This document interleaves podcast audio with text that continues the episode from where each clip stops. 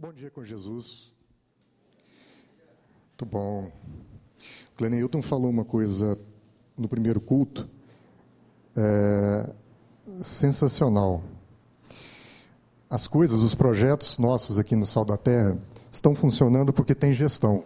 Nós temos as organizações sociais, as ONGs, que vão tocando todos esses projetos que ele falou, e o diferencial é justamente a gestão. Mas ele disse: gestão sem vocação também não funciona. Gestão sem vocação comprometeria o processo. Às vezes, as notícias ruins que nós estamos vendo na mídia acerca da atuação das organizações sociais, das ONGs, é justamente porque há muita gestão, mas pouca ou nenhuma vocação. O inferno é um excelente gestor, mas não tem vocação. Demônio é organizado, mas não tem vocação. Então, que a gente possa compreender que tudo na nossa vida tem que ter gestão, tem que ter a nossa competência, nós temos que nos esforçar, mas sem a nossa vocação isso não é nada. E a palavra que a gente quer compartilhar hoje aqui é algo que tem incomodado profundamente as nossas vidas é, nos últimos dias, assim, tem tocado muito no nosso coração. É, que é mesmo a gente entender que muitas vezes nós estamos levando um, um, um elemento da nossa existência, da nossa vida, sem a visão de vocação. Nós estamos levando essas coisas, essa coisa específica que a gente quer compartilhar aqui, como se fosse um projeto do homem, um projeto em que basta haver uma boa gestão nossa que tudo vai funcionar. E nós estamos esquecendo da vocação que é por trás disso. A gente é, quer dar só um dado assim para a gente meditar, para a gente começar. No Brasil, nós tivemos, em 2014, 340 mil divórcios. 340 mil divórcios. Em 2004, esse número não passava de 130 mil, ou seja, em 10 anos nós tivemos um aumento de mais de 160% no número de divórcios no país. É o maior índice dos últimos 30 anos. Só da edição da nova lei que permite agora, que desburocratiza o processo de divórcio para cá, o aumento foi de 75%. Por que, que isso está acontecendo no nosso meio? Por que, que esses números estão, estão tão gritantes assim? Então a gente queria falar um pouco sobre isso, e nada melhor do que a gente invocar um texto clássico que fala sobre casamento, que é o texto lá de Efésios, no capítulo 5, que eu queria convidar todo mundo a abrir. Efésios capítulo 5, de 21 a 23. Efésios 5, 21, Paulo diz assim: Sujeitem-se uns aos outros por temor a Cristo. Mulheres, sujeitem-se a seus maridos, como ao Senhor, pois o marido é o cabeça da mulher, como também Cristo é o cabeça da igreja, que é o seu corpo, do qual ele é o Salvador. Assim como a igreja está sujeita a Cristo, também as mulheres estejam em tudo sujeitas aos seus maridos. Maridos, amem as suas mulheres, assim como Cristo amou a igreja e entregou-se a si mesmo por ela para santificá-la tendo-a purificado pelo lavar de água mediante a palavra, e apresentá-la a si mesmo como igreja gloriosa, sem mancha nem ruga ou coisa semelhante, mas santa e inculpável. Da mesma forma, os maridos devem amar as suas mulheres como a seus próprios corpos. Quem ama sua mulher, ama a si mesmo. Além do mais, ninguém jamais odiou o seu próprio corpo, antes o alimenta e dele cuida, como também Cristo faz com a igreja, pois somos membros do seu corpo. Por essa razão, o homem deixará pai e mãe e se unirá à mulher, e os dois se tornarão uma só carne. Este é um mistério profundo. Refiro-me, porém, a Cristo e à igreja. É um mistério profundo que se refere a Cristo e à igreja. Portanto, cada um de vocês também ame a sua mulher como a si mesmo e mulher, trate o seu marido com todo respeito. Amados, a gente quis trazer esse texto hoje aqui porque a gente realmente tem visto, além desses números, que são números de internet, o Google te dá esses índices, a gente tem visto nos nossos relacionamentos, ao nosso redor, na igreja, fora da igreja, no nosso trabalho, a gente tem visto cada vez mais os casamentos serem desafiados. E a gente também tem experimentado isso. É, na nossa casa, no meu relacionamento, no meu casamento, a gente também enfrenta nossas lutas, enfrenta os nossos desafios. A Bíblia diz: quem está em pé, cuide para que não caia. Então, ninguém aqui é diferente de qualquer um que está sentado aqui. Juliana e eu temos os nossos desafios. Mas talvez por isso é, esse tema tenha incomodado tanto o nosso coração e a gente tem buscado discernimento acerca disso. Quando a gente olha para o que Paulo está dizendo aqui nesse texto, a gente percebe que talvez o que esteja acontecendo é uma má compreensão do que é casamento. A gente tem chamado de casamento uniões estáveis legalizadas. Ou a gente tem chamado de casamento coisas de papel que nunca foram uniões, muito menos estáveis. A gente muitas vezes está casado, mas a gente diz que está casado, mas aquilo não é o casamento, segundo o que a palavra de Deus diz que é casamento. Parece que o que está acontecendo na nossa sociedade, em nós, a partir de nós, é que nós perdemos a visão de vocação, perdemos a visão de mistério, perdemos a visão espiritual desse instituto que é chamado casamento. Então, quando a gente olha para esse texto, o que, que Paulo está falando?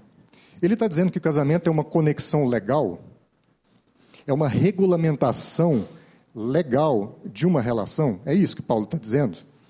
Ou seja, Paulo está dizendo que casamento é um contrato derivado da lei?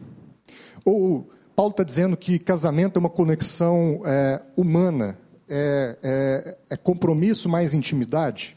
É isso que Paulo está dizendo, que casamento é uma derivação de uma tradição humana, de algo que a gente é, tem a tradição de fazer, de casar, porque quando existe compromisso, mais intimidade, então eu tenho um casamento, é isso? Porque se for isso, uma relação só com compromisso, sem intimidade, é uma amizade. Uma relação só com intimidade, mas sem compromisso, é fornicação, é prostituição. Mas se for só isso, uma relação de compromisso e intimidade entre duas mulheres ou dois homens, é um casamento? É isso que Paulo está falando? Ou existe uma outra maneira da gente entender essa mensagem de Paulo? Entendendo que, que ele não está dizendo que isso é uma conexão legal e nem está dizendo que é uma conexão humana, mas ele está explicando sobre uma conexão espiritual. Será que o que Paulo está dizendo é que casamento é uma conexão espiritual? Paulo está dizendo de um assunto de lei, Paulo está dando um conselho prático para as nossas vidas, ou Paulo está falando sobre um princípio? Paulo está falando sobre um mistério. Mistério. E aí, quando a gente olha esses números todos, a gente percebe que as famílias estão em crise. Nós estamos vivendo uma profunda crise nesse sistema instituído por Deus e que se chama família. E a gente está vivendo isso porque a gente perde a noção de natureza. E se eu não tenho consciência da natureza das coisas, é difícil eu ter uma conduta alinhada com essa natureza. Existia um filósofo que disse que se Deus existe, então há um jeito certo de viver. Porque se eu compreendo que há uma natureza eterna, então eu tenho um jeito certo de viver. Para aqueles que negam a existência de Deus, aí eu viver de qualquer jeito, não tem nada que me orienta, que me dá referência. Parece que o que está acontecendo com o casamento é que nós perdemos a noção da natureza dele. Então, se eu acho que o casamento é uma conexão legal, a consequência desse meu entendimento é que eu acho que eu posso distratar. Porque se é um contrato, a mesma lei que diz que eu contrato diz que eu distrato. Percebe? Se eu entendo que o casamento é uma conexão, é uma, é uma conexão humana, ou seja, é algo que vem como uma opção de vida, uma tradição, então ela não é nada mais, nada menos do que uma opção eu posso não tomar essa opção para a minha vida. Agora, se eu entendo que o casamento é um mistério profundo e espiritual, então eu vou viver todos os dias da minha vida buscando a minha, buscando compreender a minha identidade e o meu propósito nesse negócio. Eu vou entender que há um chamado de Deus para minha vida, para que eu cumpra uma função que é misteriosa, é mítica, é espiritual no projeto de Deus a partir de algo que ele chama de casamento. Não é o que eu entendo que é casamento, segundo o que o mundo me diz, mas é o que ele diz que é casamento. Função. Porque eu não entendo como lei, eu não entendo como tradição, mas eu entendo como mistério espiritual. E as famílias então estão em crise porque estão perdendo a consciência da natureza. E essas crises são agravadas por outras subcrises. O INSPER, soltou uma pesquisa que diz que a maior, o maior motivo dos divórcios está na crise financeira. E a primeira crise que agrava o problema da crise de natureza é a crise financeira. E, amados, por que a gente quer trazer isso aqui? Porque nós estamos dentro dela. Eu e você, nós estamos vivendo uma profunda crise financeira no país. E segundo pesquisa, e aí se é estatística, isso pode acontecer na sua casa, na minha, essa é a maior causa dos divórcios. É aí que, que, que o problema entra, é aí que as relações são desestabilizadas.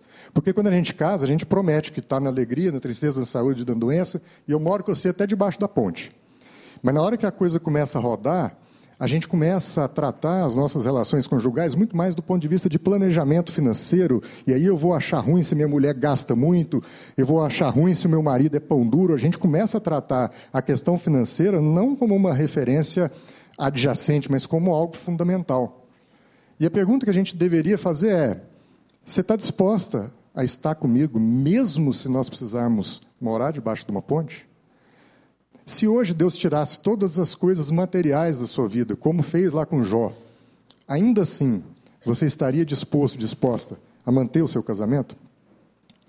Além da crise financeira, nós temos um problema que, que, que agrava a crise de natureza, que é uma crise de objetivos. A gente entra para o casamento e aí, como a gente entende um casamento ou como uma coisa legal ou como uma coisa de tradição e não como uma coisa misteriosa, espiritual, eu coloco alguns objetivos no meu casamento. E o primeiro deles é quem casa quer. É, esse é o mundo fala, quem casa quer casa. E a gente esquece que é, casa é simplesmente um amontoado de tijolo. Mas existe uma outra palavra que deveria, ser substitu deveria substituir, que é o seguinte: quem casa quer lar. Até no, até no inglês isso, isso é, é, diferenciado. Nós temos house e home. Uma coisa é eu ter uma house, outra coisa é eu ter home. Lar é diferente de casa. Casa é um amontoado de tijolos. Se não tiver nenhuma família lá dentro, é só um prédio. Lar é uma casa em que eu insiro lá dentro uma família. E aí nós vivemos esse processo lá em casa, porque no começo nós nós fomos para uma casa e foi um sonho da casa, da casa, do prédio. Aquilo, quando a gente viu, a gente estava numa pressão imensa na nossa existência em função daquilo que a gente edificou como algo material. E a gente viu e, e falou: peraí, nós precisamos fortalecer o nosso lar, porque senão essa casa não perde, perde o sentido, perde o propósito. E hoje, a nossa casa, ela tem o nosso esforço para que ela seja um lar e ela acolhe, além da nossa família, um monte de outras famílias no nosso pequeno grupo de toda quarta-feira. Além da crise de objetivo, uma crise que agrava a crise de natureza é a crise de fundamentos. A gente entra para os nossos relacionamentos conjugais edificando, fundamentando-os na areia. Lá em Mateus, no capítulo 7, Jesus fala: O homem insensato edifica sua casa na areia, mas o homem insensato edifica na rocha.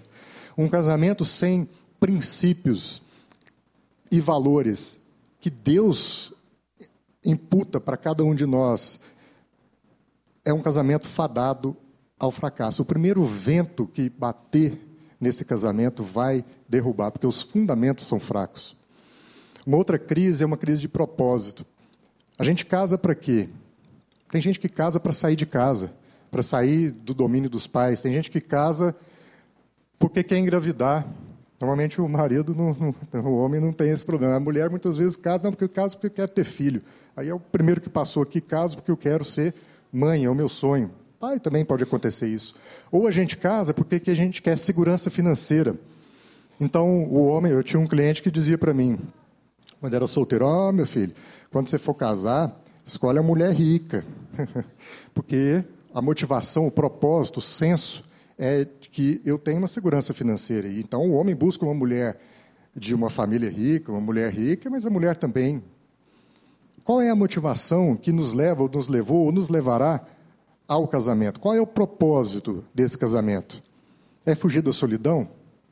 Tem gente que casa para fugir da solidão. Agora, o grande segredo está entender que o propósito do casamento é que nós sejamos inseridos numa família. Muitas vezes a gente acha que o propósito de Deus para a minha vida é ser um advogado, o propósito de Deus para a sua vida é ser um médico, um juiz, um promotor, um funcionário público, um empresário. Não. O propósito de Deus para mim e para sua vida é, antes de tudo, nos formar pais, mães, nos inserir numa família.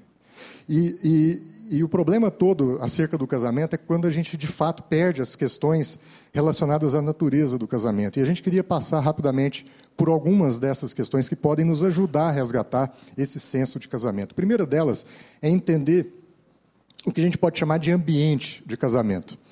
O pastor americano Rob Bell escreveu um livro em que ele faz bem essa distinção. Ele diz o seguinte: no começo da sua vida, presta atenção nisso aqui, eu vou tentar explicar porque ele escreveu um livro sobre isso, eu vou explicar em um minuto. Ele diz o seguinte: no começo da sua vida, é só você. Né? Então você lá criança, depois você é adolescente, lá seu próprio quarto, né? você se tranca no seu quarto, é aquele seu universo. É só você. Você vai crescendo. Muitos saem de casa, começam a morar sozinho. Aquilo, aquilo é o seu mundo, é o seu universo. A existência toda é você. Né?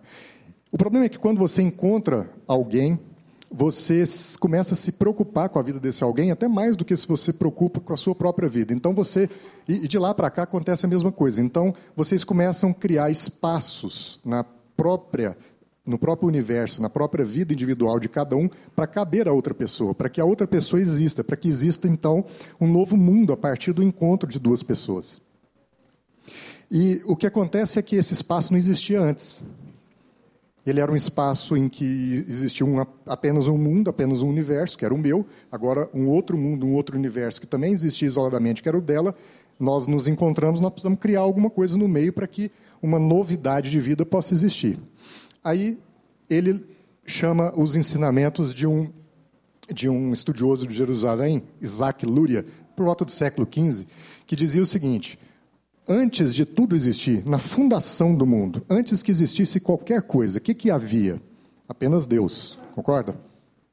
Se Deus quisesse criar alguma coisa, uma vez que existe apenas Deus, não existia céu, não existia sol, não existiam estrelas, não existia a terra, só existia Deus. Se Deus quisesse criar alguma coisa fora dele, qual é a primeira coisa que ele deveria criar? Um espaço, algo que fosse fora de si. Se Deus quisesse repartir alguma coisa, ele teria teria que criar um espaço, algo que deslocasse daquilo que era ele mesmo, para que então ele pudesse inserir toda a existência naquele espaço. E ele diz que foi isso que Deus fez. Então a primeira coisa que Deus fez foi criar um espaço, e é isso que acontece no nosso casamento.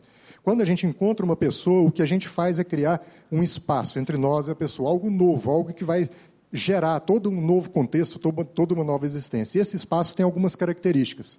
A primeira característica desse espaço é que ele é dinâmico ele muda toda hora. E se a gente não entende essa realidade do espaço, relação, que é algo dinâmico, que muda, hoje está de um jeito, amanhã ela está com TPM. Hoje meu marido está nervoso, amanhã ele vai estar tá calmo. Isso é dinâmico, eu preciso entender como lidar com esse espaço. Uma segunda característica é que ele é responsivo. Se eu coloco coisas boas, ele produz coisas boas, mas se eu colocar coisas ruins nesse espaço, ele vai produzir coisas ruins. Esse espaço também é explosivo. Qualquer coisa que eu coloque lá, por menor que seja, explode, para o bem ou para o mal. Então, vocês já perceberam como toda briga começa numa coisa muito pequena? É porque esse espaço é explosivo. E a última coisa é que esse espaço é comunicador existe uma osmose nesse espaço o tempo todo. Então, quando eu vou para uma relação, eu levo todo o meu passado, os meus traumas, os meus dramas, a minha família, os meus pais, os meus irmãos e ela também. Então, nós vamos jogar tudo do mesmo espaço. E uma coisa que me afeta vai passar a afetar o outro, porque esse espaço ele é comunicador.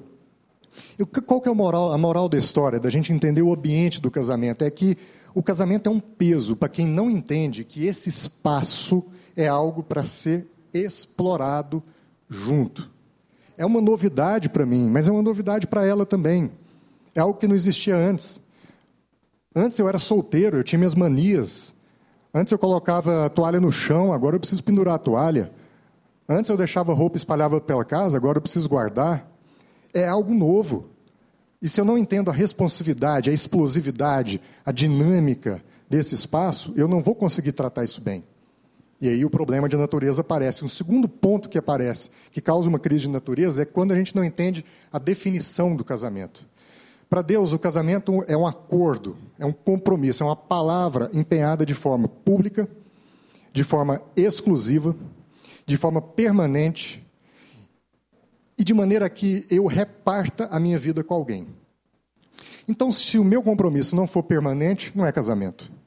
Se o meu compromisso não for exclusivo, não é casamento. Se o meu compromisso não for no sentido de repartir a minha vida, não é casamento. Se o meu dinheiro for o meu dinheiro dela, for o dela, não é casamento. Casamento, a definição de casamento não pode sair da nossa cabeça, senão nós estamos fazendo outra coisa, e é por isso que os índices estão tão altos de divórcio.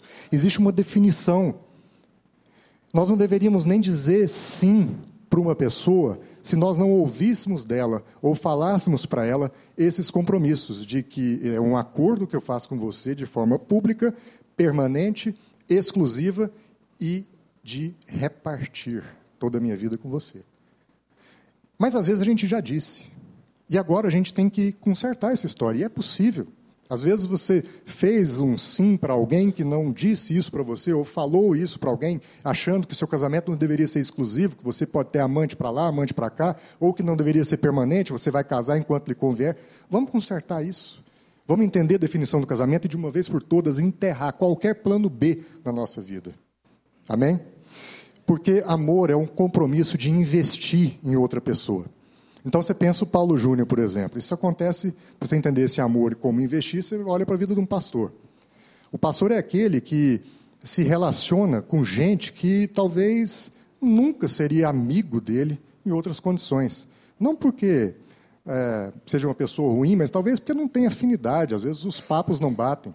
Então, às vezes, um pastor visita alguém no hospital, mas aquela pessoa nunca seria um amigo a ser visitado. Mas ele faz por quê? Porque é inerente à profissão dele investir, ter, a, ter o amor como um compromisso de investir na vida da outra pessoa. Às vezes, um pastor vai jantar com alguém e esse alguém não tem outros amigos a não ser aquele pastor. E não é que o pastor é o melhor amigo, é porque é inerente, é intrínseco que ele invista o amor dele em alguém. Se a gente entende que o amor é um compromisso de investir numa outra pessoa, nós vamos entender também o seguinte: que ninguém casa sem gostar. Amém? Você não casou com a sua esposa, você não casou com seu marido sem gostar. Agora, quer que eu te diga uma coisa? Ainda que você tenha casado gostando, vai existir em algum momento na sua vida em que você vai deixar de gostar. Nem que seja por um segundo, nem que seja por um dia. As emoções humanas são voláteis. As emoções humanas podem amanhecer de uma forma e anoitecer de outra. Se eu não entendo que o amor é um compromisso de investir na pessoa, é uma aliança feita que não vai mudar segundo as emoções que eu sinto, vai acontecer de eu olhar para a pessoa no momento em que as emoções estão em baixa e desistir da pessoa. Quando, se eu entendo o amor como algo a ser investido, a ter um investimento, eu vou entender que o dia que essa emoção esfriar, aí que eu tenho que ser carinhoso, aí que eu tenho que ser respeitoso, aí que eu tenho que cuidar, aí que eu tenho que servir a pessoa. O que acontece é que ao invés de a gente entender que nós devemos servir, a gente entende que a pessoa não serve mais para a gente.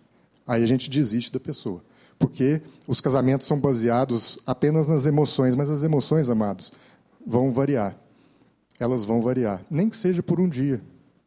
Nem que seja por um dia. E tudo começa, amados, com romance. Mas tudo pode ruir se nós não decidimos, decidimos investir na vida de uma outra pessoa. A Bíblia diz lá em Mateus 7 que onde está o teu tesouro, aí está Mateus 6, onde está o teu tesouro, onde estará o seu coração.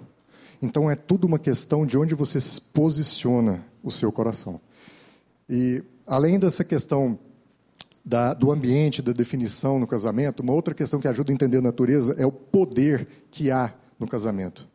A gente acha que é, a gente deve entrar numa relação dessa mandando, tendo autoridade, sendo duro, né? E aí fica essa disputa de poder de homem e mulher.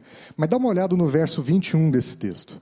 O verso 21 diz que nós devemos sujeitar uns aos outros por temor a Cristo, por obediência a Cristo, por é, é, segundo a autoridade de Cristo, submissão a Cristo.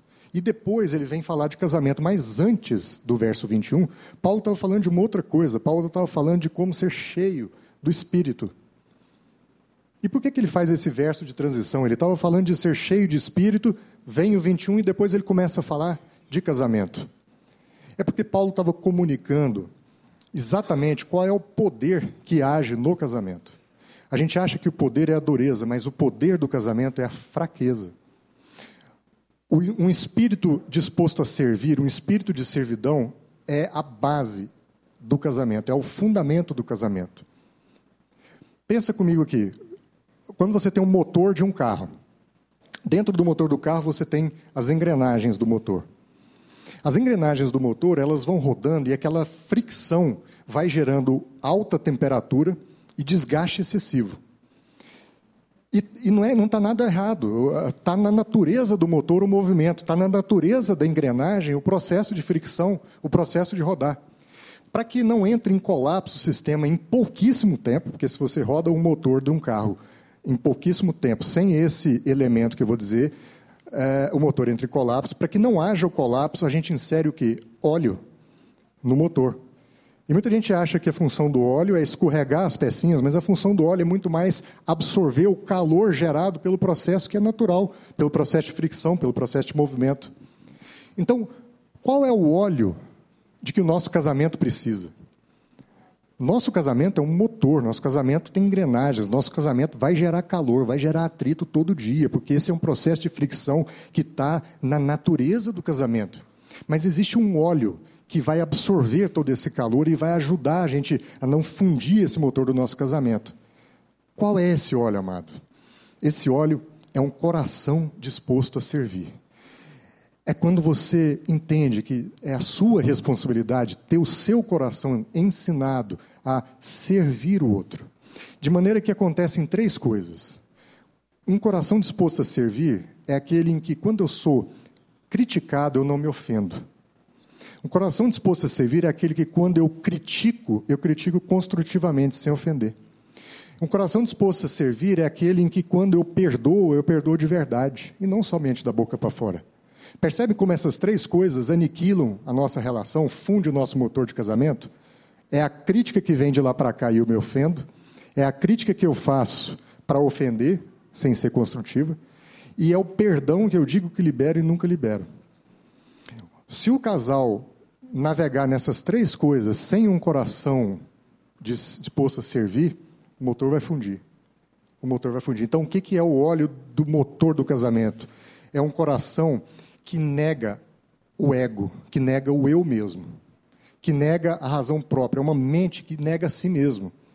De modo que, quando eu, eu, eu receber uma crítica ou fizer crítica, eu não vou ser abalado por isso. Quando eu perdoar, eu perdoo de verdade. E o que Paulo está dizendo é o seguinte: esse poder do casamento só pode vir por uma coisa: quando eu estiver cheio do Espírito. O que é ser cheio do Espírito? O Enzo falou aqui do testemunho do Lucas. O testemunho do Lucas é um testemunho de alguém que tem uma convicção inabalável no Salvador dele. Um coração disposto a servir é um coração para quem Cristo é real. É um coração que entende o sacrifício da cruz feito em favor de cada um de nós e de que agora eu tenho segurança de que certas coisas não vão me abalar. Uma crítica mal colocada não vai me ofender, não tem o potencial de me ofender. Ou quando eu for fazer a crítica, ou quando eu for perdoar, um coração é, é, disposto a servir, um coração de alguém que tem Cristo como algo real e concreto na sua vida, vai entender o seguinte: se eu tenho que criticar ou se eu tenho que perdoar, eu vou lembrar que o maior pecador sou eu, que quem erra demais sou eu e que Cristo foi bondoso, generoso e principalmente misericordioso ao tratar comigo, então eu não tenho direito de ser duro com a pessoa, porque eu recebi o perdão de Cristo antes. Quando a gente não roda com essas verdades, a gente fica duro demais. E como é que eu aprendo a ter esse coração disposto a servir? Como é que eu aprendo a ser cheio do Espírito Santo. Se a gente olhar o Cleneilton falando, a gente olha o Juninho, o Algauro, agora eu e o Enzo também entrando nessa também, você vai ver que todo mundo fala mais ou menos parecido com Paulo Júnior. Né? Tem os traquejos, tem. Né? Por quê? Porque todos nós aqui ouvimos bastante o Paulo Júnior. A gente está andando com ele. Então, todo domingo a gente está aqui, a gente vai ouvindo as mensagens, a gente vai andando com ele, vai ouvindo como ele fala. E você percebe que aquilo vai entrando em você no automático, aquela mensagem, o jeito de ser. Isso acontece com um amigo também. De repente, os amigos se parecem porque vão andando junto e pegando os trejeitos. Então, é, a gente ouve, eu gosto muito de ouvir os podcasts, as mensagens que são gravadas aqui, ouço outras que são desde a época de Uberlândia, do Paulo Júnior, a gente mais ou menos sabe como é que ele pensa. Então, se tiver um assunto relacionado a um casamento, a uma traição, a problemas de pais com filho, mais ou menos você já sabe como é que Paulo Júnior pensa, porque você já ouviu aquilo alguma vez na sua vida, isso entra no modo automático. Assim deveria ser a nossa relação com esse Cristo. Cristo se torna real para mim quando eu bebo dessa palavra de forma tão intensa, de forma tão diária, de forma tão rotineira, que o pensamento de Cristo, eu, eu penso através de Cristo. É, é, já está no automático. Eu já sei onde é que está o versículo, eu já sei o que está escrito na Bíblia, eu já sei o que, que Cristo fez. Sabe? Quando eu levo isso para dentro do casamento, eu vou entender que o poder do casamento não é a dureza. A dureza é quando eu não tenho o Espírito de Cristo em mim, mas quando eu sou pleno do Espírito, eu vou ter segurança de dizer que o poder no casamento é o poder da fraqueza, é o poder de servir, o poder de abrir mão do meu egoísmo em favor do outro. É, e além da, além da definição, além do ambiente, além do poder do casamento, é importante a gente entender que Paulo traz nesse texto uma outra questão, um outro elemento, que é a questão da prioridade no casamento. Quando a gente olha para o texto lá de Gênesis, a gente vê que Deus não fez um pai e a mãe, um pai e uma mãe. Deus fez um homem e uma mulher. São coisas diferentes. E, e por mais que isso choque, né, eu fico vendo o Gabriel aqui. Né? Eu sou pai, a Juliana é mãe. Vai chegar um momento na vida do Gabriel em que ele vai ouvir essa palavra de deixarás pai e mãe, está lá no verso 31. Deixarás pai e mãe e se unirá a tua esposa, o teu marido, você fará com ele uma só carne. É duro para a gente ouvir isso, parece que fica uma coisa assim, ah, como assim? Eu não tenho que honrar pai e mãe? Como é que eu deixo pai e mãe? Não. É uma questão, amados, de prioridade, é um ensino, é um cuidado de Deus, por mais que isso pareça duro para a gente, mas é um cuidado de Deus para fazer com que as coisas funcionem. Então, por exemplo, se você pensa assim, o que é mais importante, o trabalho ou a saúde? Né? Se eu entender que o trabalho é prioritário em relação à saúde, eu não vou ter nenhuma coisa nem outra. Percebe? Então, a questão que Paulo fala aqui, deixarás pai e mãe como prioridade no casamento, no verso 31, não é que Sabe, é, é um gerenciamento de importâncias, é, é uma dica de o que, que eu tenho que colocar como prioridade na minha vida. É como se Paulo dizer, é uma forma de Deus dizer, falei, olha, o casamento é o centro da sua existência. O casamento é o centro da sua vida. Então, às vezes você está vivendo e, e todas as outras coisas ao seu redor estão fracas. Às vezes a sua empresa está em crise. Às vezes você perdeu o emprego, às vezes você não está passando naquele concurso que você está desejando passar, às vezes os seus amigos te abandonaram, às vezes todas as coisas ao seu redor estão fracas, mas se o seu casamento está forte, você vai passar por todas essas coisas de uma maneira forte. Agora, o inverso também é verdadeiro. Às vezes a sua empresa está bombando, às vezes você acabou de passar no melhor dos concursos, às vezes você é cheio dos amigos, às vezes a sua conta bancária está arrebentando de dinheiro. Está tudo forte ao seu redor, mas se o seu casamento estiver fraco, meu irmão, você vai passar por todas as situações da maneira mais fraca no mundo. A prioridade no casamento de deixar pai e mãe é o cuidado de Deus de dizer o casamento é o centro da sua, é a centralidade da sua vida. Mas o que, que pode vir antes do casamento? Do que, do que, que pode vir antes do casamento como prioridades? Além de pai e mãe, e pai e mãe é interessante. O deixará pai e mãe não significa só sair de casa. Às vezes a gente, a gente fica com um, um vínculo emocional, uma dependência emocional de pai e mãe. Não sei quantos experimentam aqui, mas a primeira crise a gente corre para a mãe, a gente corre para o pai. A primeira crise no casal é lá nos pais que a gente vai resolver. É uma dependência emocional. Ou às vezes a gente não sai da casa dos pais. Todo dia a gente está na casa dos pais. Todo dia, sabe? É uma dependência que chega a ser emocional. Ou então uma dependência financeira, o casamento não está decolando, o marido não está conseguindo prover. Eu tenho... Então, essas, essas dependências que vão ficando, mas não somente isso. Às vezes o que vem como prioridade no, na nossa vida, acima do casamento, são os nossos amigos, às vezes é a nossa carreira, às vezes é o nosso trabalho. E muitas vezes são os nossos filhos.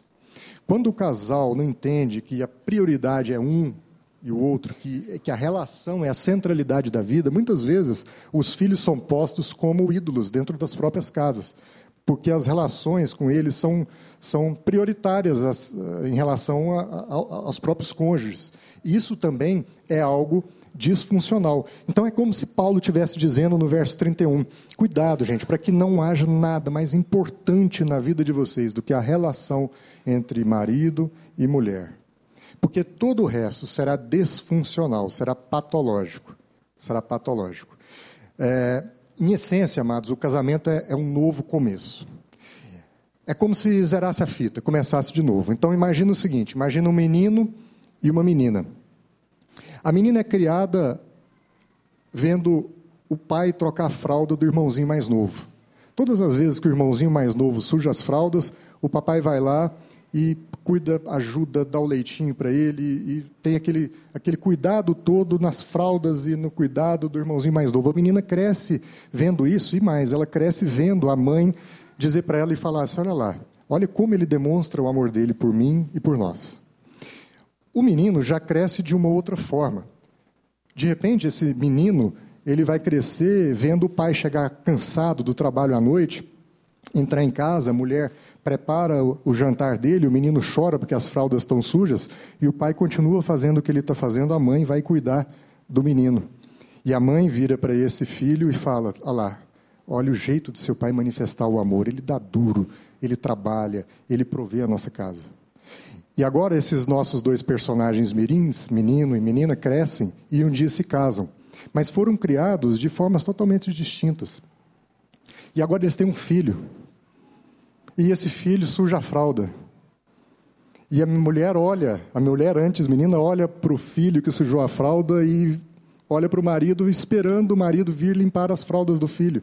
E o marido não faz isso, porque ele aprendeu de outra forma em casa. O que, que a mulher pensa? Ele não me ama.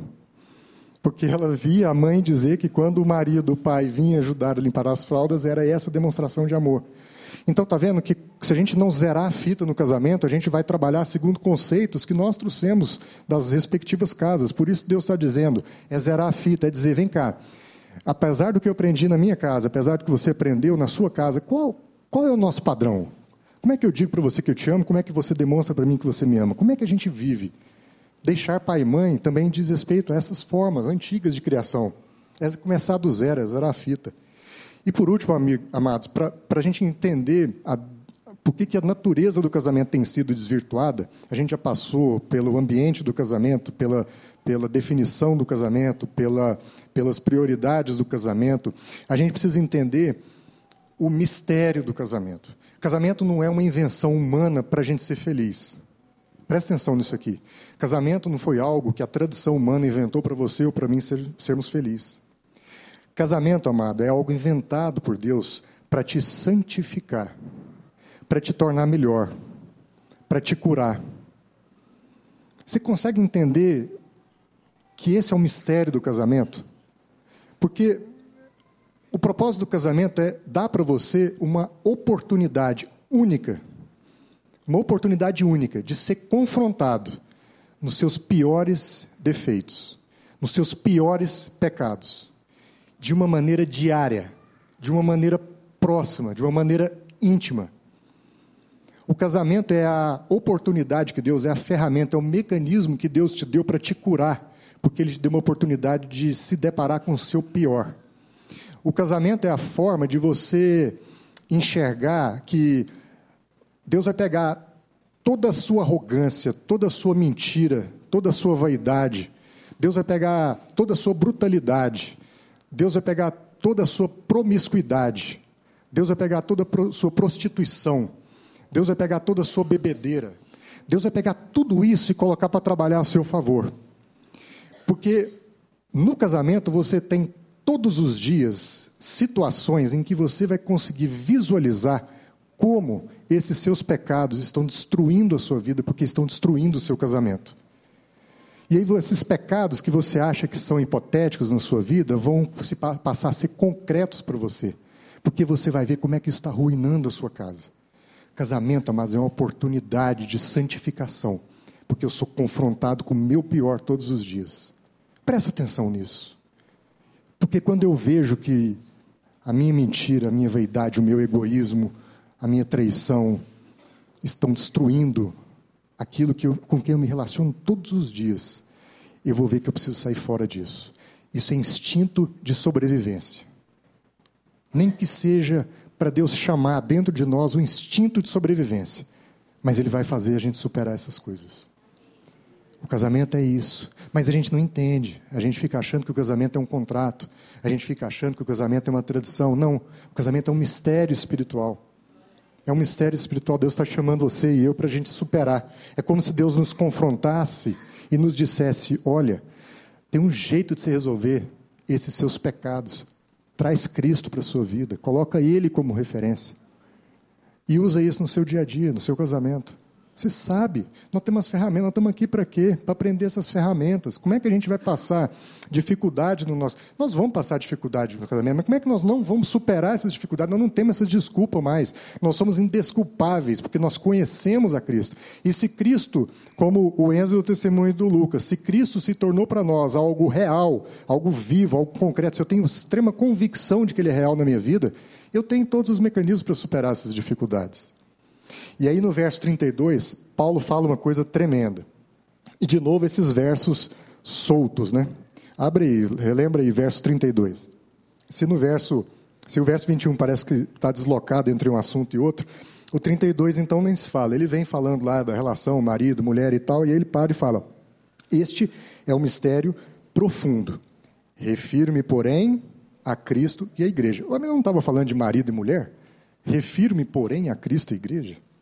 Que, que Paulo está querendo dizer aqui para a gente?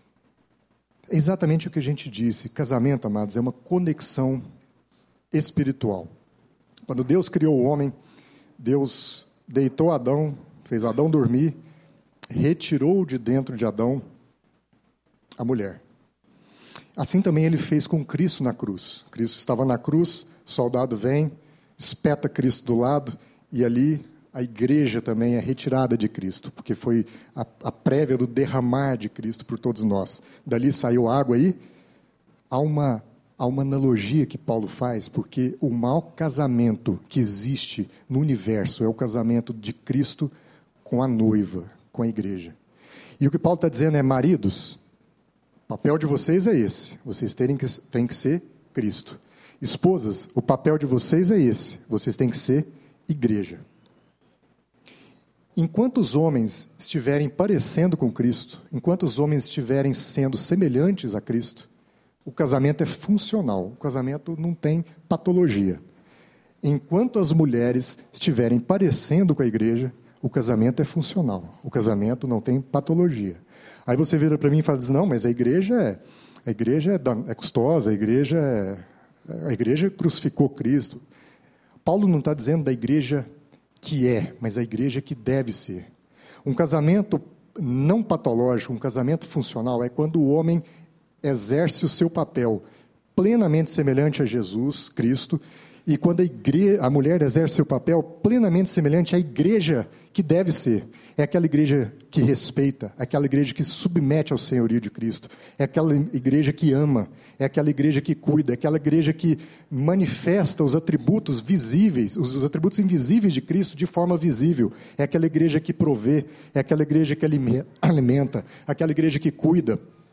Esses atributos, essas características, essas qualidades da igreja é que tem que ser visíveis na mulher para que seja um casamento funcional. Agora, o que, que acontece quando a minha mulher não age como uma igreja? Ela age como uma igreja desfuncional, ela age como uma igreja que crucificou Cristo, ela age como uma igreja que acusou Jesus, ela age como uma igreja que traiu Jesus. Ainda assim há esperança, se o homem se decidir por ser Cristo nessa relação. Aí o homem pega essa cruz, aí o homem vai para a cruz, e a partir da referência que ele dá para a igreja, o casamento conserta. E o inverso também. Muitas vezes, quem está disfuncional é o homem. Muitas vezes a igreja está ali, a mulher está ali, plenamente funcional, plenamente provedora dos seus filhos, plenamente educadora dos seus filhos, fazendo a intervenção nas realidades da família como deve ser, está respeitando o marido, apesar das budoadas que ele dá. A igreja está funcional, a mulher está funcional, mas o marido é, parece tudo, menos Cristo. É um casamento desfuncional, mas há esperança. E porque a mulher está sendo a expressão daquilo que ele é mas que ele não sabe que, tá, que é, ou que ele está ocultando ser. Então ela fica firme, ela fica firme cumprindo o seu propósito de se parecer com a igreja, porque é assim que ela vai chamar a existência na, na mente do marido a consciência de quem ele é. Você é o, é o, é o, é o estereótipo de Cristo e eu sou o estereótipo da igreja. E a gente não, não, não lida é, com o nosso casamento segundo o que está dito no verso 31. O casamento é o seguinte: eu estou falando é de Cristo e da igreja. Pareçam-se com Cristo e a igreja. Pareçam-se pareçam com esse relacionamento e vai tudo funcionar na sua vida. Amém? E aí ele fecha no verso 33. Portanto, cada um de vocês também ame a sua mulher como a si mesmo e a mulher trate o marido com todo o respeito. Porque é isso que Cristo faz pela igreja. Cristo entrega amor. A igreja devolve respeito. O homem entrega amor. A mulher devolve respeito. E esse fluxo deve existir: amor e respeito. Amor e respeito. Amor e respeito. Quando é que os casamentos estão disfuncionais ou patológicos? Quando falta amor ou quando falta respeito. Quando falta os dois, então, quem começou esse processo? Alguém, mas vem ao caso. Às vezes eu estou tendo dificuldade de expressar amor pela minha esposa porque ela está me desrespeitando. Vai adiantar eu descobrir quem é que começou? Às vezes porque ela me desrespeitou, eu faltei com amor, ou às vezes ela me desrespeitou porque eu faltei com amor. Vai adiantar eu descobrir o culpado? Não é disso que nós estamos falando. Nós estamos falando é que esse fluxo, essa roda tem que girar dessa maneira. Então vamos consertar? Espera aí, esse negócio está meio... Isso tem que rodar. Vamos pôr para rodar? amor e respeito. Maridos entreguem amor às suas esposas, como Cristo entrega amor pela igreja. Mulheres entreguem respeito ao seu marido, assim como a igreja respeita Cristo. Amor e respeito. Esse, é o mistério que Paulo fala. Isso é interessante, mas é o mistério que Paulo fala do casamento. Então é isso, amado. Se, se você às vezes você não é casado aqui, mas entenda que essa mensagem é para o relacionamento em geral. Isso se aplica para seu, as suas amizades, se aplica. De, de repente você perdeu um casamento, você vai ter uma nova relação daqui diante. Medite sobre isso. Às vezes você é viúva, viúvo, às vezes nem está pensando em se relacionar de novo. Já cumpriu o seu papel, já cumpriu o seu propósito, mas isso vai te ajudar nas amizades. O casamento é só o relacionamento mais intenso que há. Por isso esse, esse trato todo nosso aqui, e é o que nós enfrentamos de drama todos os dias a dias. Nós precisamos falar sobre isso para corrigir a desfuncionalidade no mundo, porque as famílias estão destruídas, porque os casamentos estão destruídos. O Cleneilton falou de pai, de, de criança reportando que pai pegou na, na, no pescoço da mãe, pôs faca. Gente, aonde? Da onde? Cadê o respeito? Cadê o amor? Nós precisamos falar disso, mas entenda que essa palavra é para você, solteiro, solteira também. Um dia você vai casar ou, se, ou não vai, mas isso vai te ajudar de alguma forma. Como é que está o espaço entre nós? Vamos pensar nisso. Como é que está o espaço entre nós? Esse espaço onde tudo acontece. O que, é que nós estamos depositando dentro disso? Nós estamos depositando coisas boas? Nós estamos depositando coisas ruins? Se eu deposito coisas boas, vem coisas boas. Se eu deposito coisas ruins, vem coisas ruins. O que eu deposito explode. Vamos depositar só amor? Esse espaço é explosivo. Esse espaço é explosivo. O amor, ele é primeiro uma ação e depois um sentimento. Não vamos entender que se minha emoção esfriou, está tudo perdido. Não, é aí que eu tenho que ter a ação de amar, a ação de servir. Não é dizer que ela não serve, eu que vou servir. O amor sempre será algo que somente um espírito não egoísta poderá exercer e praticar e manter. Amém? Porque no fundo, no fundo, quando Paulo fala da relação de Cristo e a igreja, o que a gente está dizendo é o seguinte: quando você olha para Apocalipse e você vê a igreja, enfim, enfim, reconhecendo Cristo na vida dela, ela é arrebatada. Pronto, a funcionalidade chegou, o casamento aconteceu. Apocalipse revela um evento que acontece todos os dias. Todos os dias tem alguém despertando a consciência para Cristo. E aí alguém. Nós fomos assim. Quando a gente se converteu, nós arrumamos a nossa vida reconhecendo Cristo como Salvador. A igreja de Apocalipse reconhece o papel de Cristo e por isso o respeita. Quando isso acontece, arrebatamento, irmão. Isso pode acontecer no seu casamento e no meu. A gente reconhecer as funções de cada um, o mistério de cada um. A gente entender que casamento não é uma lei, não é um contrato que eu distrato, não é uma tradição que eu tenho opção de ter ou não. O casamento é um propósito, é um papel, é um projeto de Deus para você e para mim.